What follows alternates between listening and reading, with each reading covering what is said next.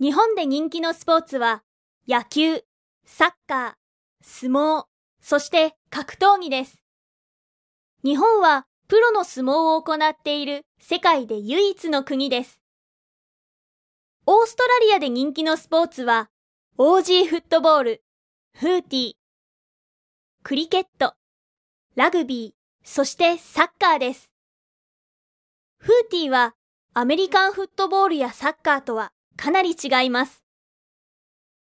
フーティーはオーストラリアで最も広く行われているスポーツです。野球はオーストラリアでは人気がありません。しかし、柔道や空手、テコンドーなどの格闘技はある程度知られています。Sports that are popular in Japan are baseball, soccer, sumo, and martial arts. Japan is the only country in the world to practice professional sumo.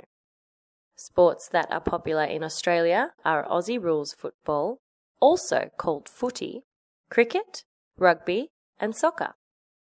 Aussie rules footy is very different to American football and soccer. It is the most widely played sport in Australia. Baseball is not popular in Australia. However, martial arts such as judo, karate, and taekwondo are rather common. Sports that are popular in Japan are baseball, soccer, sumo, and martial arts. Japan is the only country in the world to practice professional sumo.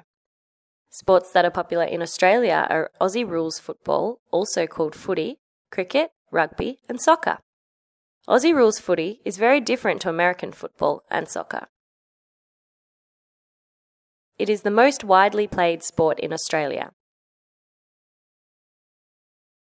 Baseball is not popular in Australia.